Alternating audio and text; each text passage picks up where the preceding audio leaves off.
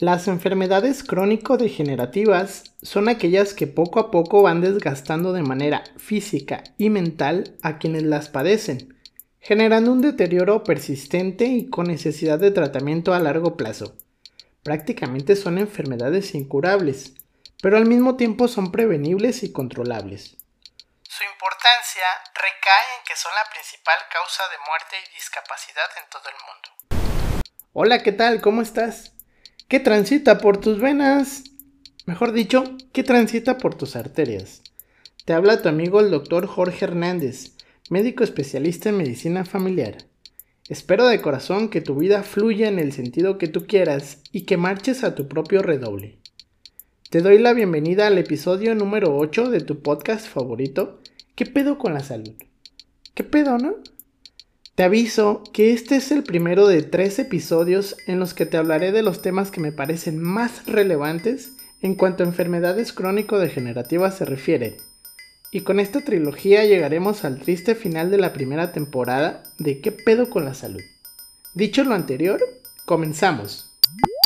Fumar es causa de cáncer, señores. Hay gente que piensa que la COVID no existe. Primer lugar en obesidad infantil y nos vale madre. ¿Qué, pedo con hipertensión arterial? Según la OMS, las enfermedades crónico-degenerativas son las culpables de la muerte de aproximadamente 41 millones de personas cada año. Para que te des una idea, 7 de cada 10 fallece de una enfermedad de este tipo. Y aunque son típicas en edades avanzadas, también pueden presentarse en los chavos, así como lloviznando. Las enfermedades cardiovasculares ocupan el primer lugar en esta fatídica lista negra, por ejemplo debido a infartos cardíacos o cerebrales en pacientes que padecen hipertensión arterial. En términos médicos, la tensión arterial es la fuerza que ejerce la sangre contra las paredes de las arterias, las cuales recordemos que son grandes vasos por los que circula la sangre en el cuerpo. Se utiliza por igual la palabra presión que tensión, aunque cuando se habla de los niveles anormalmente elevados, se designa el término hipertensión. Nadie va por la vida diciendo, Hola, soy Juan y tengo hiperpresión arterial. El nombre correcto con todo y apellido para referirse a la enfermedad es hipertensión arterial sistémica. Si alguna vez te han tomado la presión arterial, sabrás que se reportan dos valores, primero el mayor y luego el menor. El primero es la tensión sistólica, que representa el punto en que el corazón se contrae o late. En ese momento la sangre sale expulsada con mayor presión, por lo que el valor es más elevado. El segundo es la tensión diastólica. Representa la fuerza ejercida por la sangre sobre los vasos cuando el corazón se relaja entre un latido y otro por lo que la presión es menor en este punto. La hipertensión arterial sistémica es una enfermedad crónica que se caracteriza por la elevación sostenida en las cifras de presión arterial sistólica en valor igual o mayor de 140 milímetros de mercurio y de la presión arterial diastólica en valor igual o mayor de 90 milímetros de mercurio. Algo que todo fan de este podcast debe de saber es que la hipertensión arterial se clasifica en y secundaria. Esta clasificación toma en cuenta la causa de la elevación de la presión. Te explico. La hipertensión arterial primaria es la más frecuente, representando más del 90% de los casos de presión alta. Es como la tía Pachis en las reuniones. No se sabe cómo ni cuándo, simplemente aparece en cierto momento y llega para quedarse es incurable. A lo largo del tiempo, las investigaciones han arrojado que existen factores de riesgo para que se presente la enfermedad. Estos factores son diversos y los dividimos en modificables y no modificables. Por ejemplo, el antecedente familiar de hipertensión, ser mayor de 65 años o tener otras enfermedades como la diabetes son factores no modificables. Es decir, si los tienes ya te chingaste porque no es posible hacer nada para cambiarlos. Sin embargo, los modificables sí que son susceptibles de cambio y son igual o más importantes que los anteriores. Algunos de estos factores son una dieta no saludable, estar gordo, fumar, pistear o drogarse, estar de huevón en casa o estresarse por cualquier mensada. Por su parte, la hipertensión arterial secundaria, que representa el resto de los casos, es más bien infrecuente, teniendo una causa específica que de ser corregida, en algunos casos es posible que el paciente se cure de la hipertensión arterial. Las principales causas de hipertensión arterial secundaria son la insuficiencia renal crónica, alteraciones hormonales, tumores, malformaciones vasculares, medicamentos y hasta el embarazo.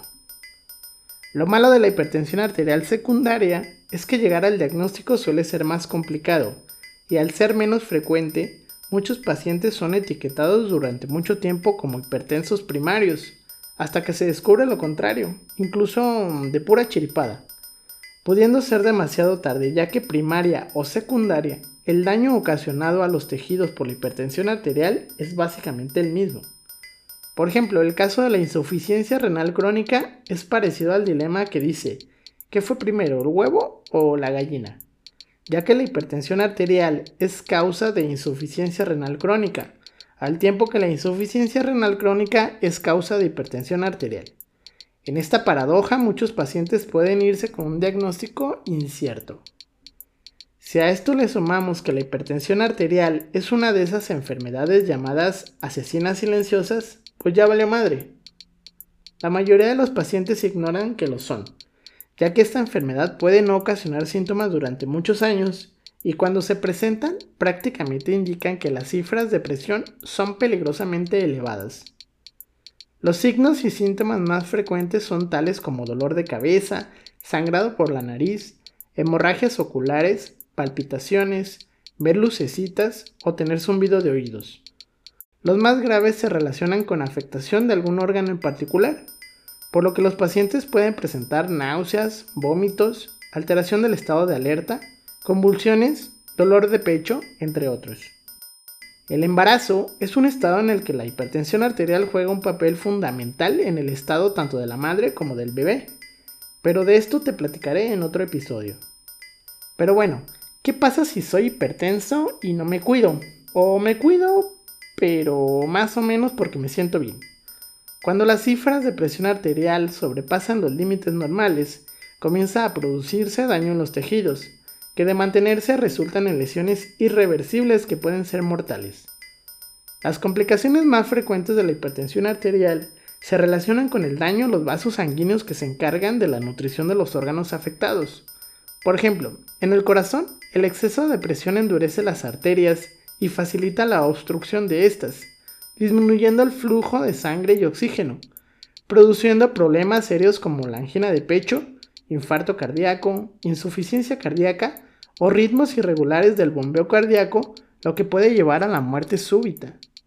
En el caso del cerebro, puede causar la obstrucción o la rotura de arterias, lo que provoca los llamados accidentes cerebrovasculares, mejor conocidos como eventos cerebrovasculares, alias EBC.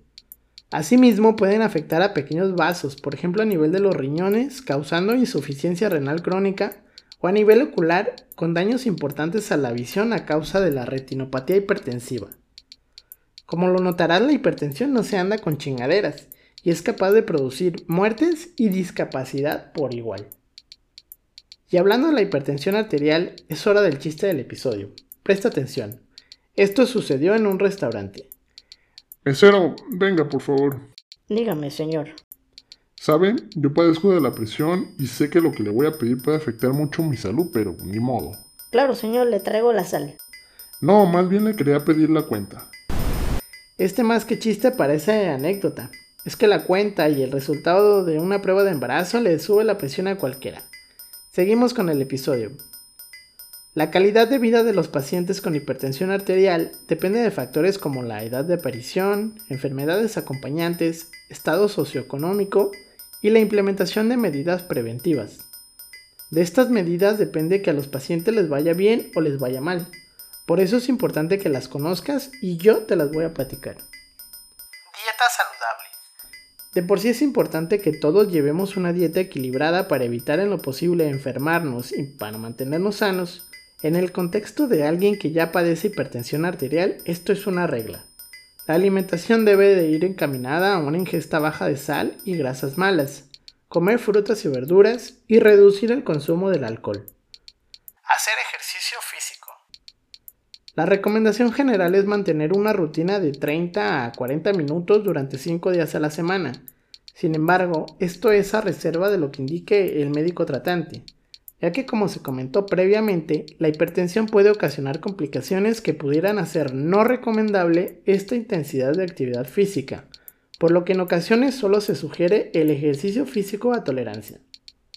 Este punto, junto con el anterior, está dirigido entre otras cosas a bajar de peso, lo que se ha demostrado ayuda de forma directa a mejorar las cifras de tensión arterial. Además de los efectos nocivos para la salud explicados en el ¿qué pedo con el tabaquismo? Apúntanle la propia elevación de la presión arterial y la aparición de sus complicaciones debido al consumo de tabaco. Controlar el estrés.